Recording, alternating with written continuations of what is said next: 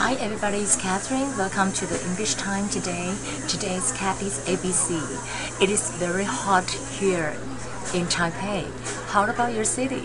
And today I want to talk about the way how do you say since and for 这两个都是来形容时间的，但是用法是 exactly different. Okay, I would say that 我们在这里已经呃十年前就住在这里了。你看哈、哦，它是用的是现在完成式啊、哦。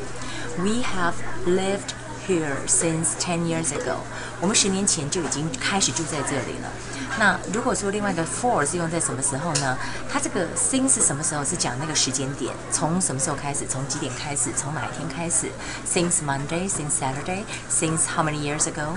但是如果我用的是这个 for，就是说它的长度，时间的长度啊。We have lived here for ten years，就是我们在这边已经住了十年。那这两个用法其实是意思不一样的。一个是我十年前开始住在这里，一个是我在这边住了十年。Um, you have to pay attention to that. Um, and then it will say that um, Jenny has sat here for five hours. 啊，就说他做了多久呢？做了 five hours。所以你只要想说它是一个 measure the time length，就是说时间多长的，那你就用 for for how long，啊那就 for how long，所以你一定是多长的。那如果告诉你说几点钟哪一天，那一定是 since 什么时候。For example, I said Jenny has sat here for five hours, or Jenny has sat here since one p.m. 那当然有时候用过去式的时候说 they didn't eat yesterday，你不能说 they didn't eat。um, they didn't eat for yesterday 或者是 since yesterday。如果用 since yesterday，你就要用变成是呃、they haven't eaten since yesterday，你就要用成是呃完成式。那完成式就表示说他从昨天开始到现在都没有吃，所以在这里像 yesterday 跟 last night 前面都不放任何介词的。And then I'll say about the vocabularies for today. That would be fault. It's all your fault. It's all my fault. That would be fault. 过错。Fault. F A U L T.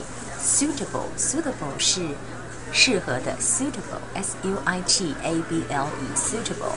Careful. Careful 是小心的。You have to be careful. Um, it is a job that really need careful person to do it. Replace, replace 取代替代。I don't want to replace you. To tell you the truth, just try to put me in your shoes. How do you think that I feel? 就是说，我不想取代你啊，那你把我放进你的鞋子，这个这是个片语意思，就是说你设身处地为我想。Why don't you just put me in your shoes? Just think about how I feel about it. OK, hobby 是兴趣。那如果说副词变成复数，叫去 y 加 i e s. Hobbies 这是兴趣。OK, I want to practice it again. We have lived here since ten years ago. 我们十年前就开始住在这里了。We have lived here for ten years. 我们在这个地方住了十年。OK. Um, Jenny has sat here for five hours. Jenny has sat here since 1 p.m. Okay, that will be the English time for today. I hope you guys have a wonderful day. I hope you you don't feel so hot as I am. And uh, okay, this is the fan that I got from the office, which is very nice. So you guys have a cool time. Bye.